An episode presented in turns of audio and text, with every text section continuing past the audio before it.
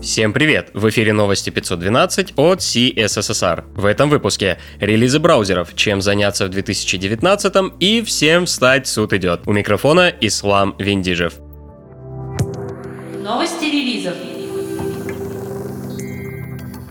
9 января стал доступен 73-й релиз Safari Technology Preview. Он включает в себя фиксы Web API, продвинутую типизацию для JSON Stringify, оптимизацию метода Object Keys, изменения WebRTC, WebGPU и другие изменения.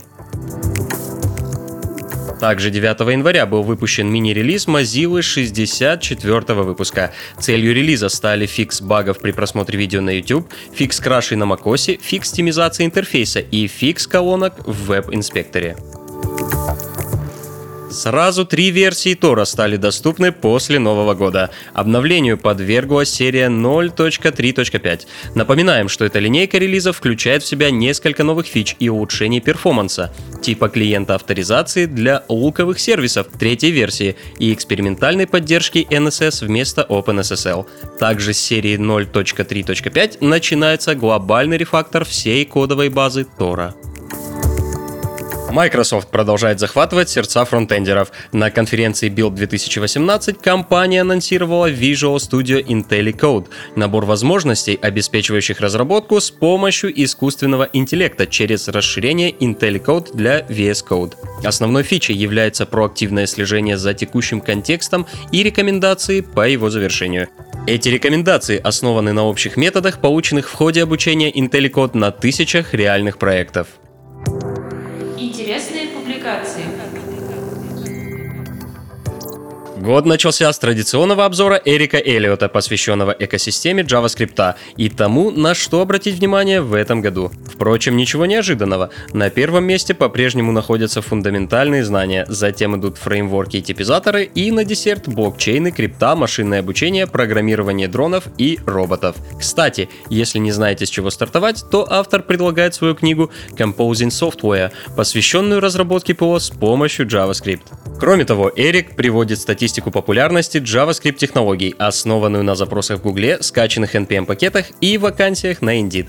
Судя по всему, React заметно доминировал в ушедшем году и предсказуемо будет доминировать в этом. Среди главных конкурентов многолетний догоняющий Angular и сравнительно молодой Vue. Действительно, почему бы не выучить Vue? В продолжение этой мысли спешим поделиться статьей Росса Каффенбергера о семи причинах изучать Vue в этом году. Спойлер, это же так весело!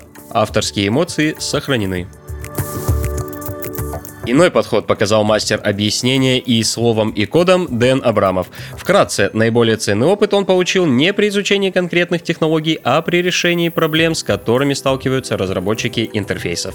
Высшую степень прокачки разработчик получит, если будет решать проблему так, словно никаких фреймворков и библиотек не существует. Создайте небольшое приложение и попробуйте пройтись по списку проблем и сложенных в статье Дэна элементы разработки интерфейсов. По его словам, он многое понял о разработке экспериментируя с этими проблемами и не используя библиотек для их решения. Все чертовски медленное. Так можно перевести тезис Никиты Прокопова из его статьи о проблемах современного софта. И фронтенд не стал исключением. Что ж, на дворе 2019. Давайте сделаем фронтенд быстрее. К этому же призывает Виталий Фридман в своей публикации на тему производительности веб-сайтов и приложений. Куда копать, где искать бутылочные горлышки, какие оптимизации применять и самое главное, когда. В общем, все, что нужно, чтобы создавать быстрый фронтенд. Будьте готовы готовы осилить много букв. Другим новостям. В Новый год с новой приватной репой, бесплатно, без регистрации и смс, в хорошем качестве. Да-да, вы не ослышались, теперь на гитхабе можно создавать неограниченное число приватных репозиториев, абсолютно бесплатно. Единственное условие – не более трех коллабораторов. Также изменилась ценовая политика и для крупных компаний. Анонсирован обновленный тариф GitHub Enterprise, предоставляющий доступ к Enterprise Cloud и Enterprise Server за одну цену.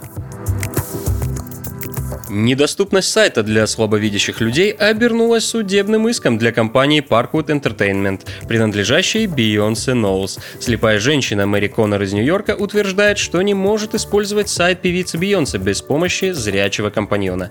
Коннор утверждает, что поскольку Beyonce.com является исключительно визуальным интерфейсом, она не может просматривать сайт и совершать покупки. Другие проблемы с сайтом включают в себя отсутствие доступных раскрывающихся меню и навигационных ссылок, и невозможность использовать клавиатуру вместо мыши. Конор просит суд о судебном решении, которое заставит Parkwood Entertainment сделать сайт доступным для слепых и слабовидящих клиентов и добивается компенсационных убытков для людей, которые подверглись незаконной дискриминации. Сторона ответчика пока сохраняет молчание. Все ссылки на инфоповоды и сопутствующие публикации ищите в описании. С вами был Ислам Виндижев. До встречи через неделю.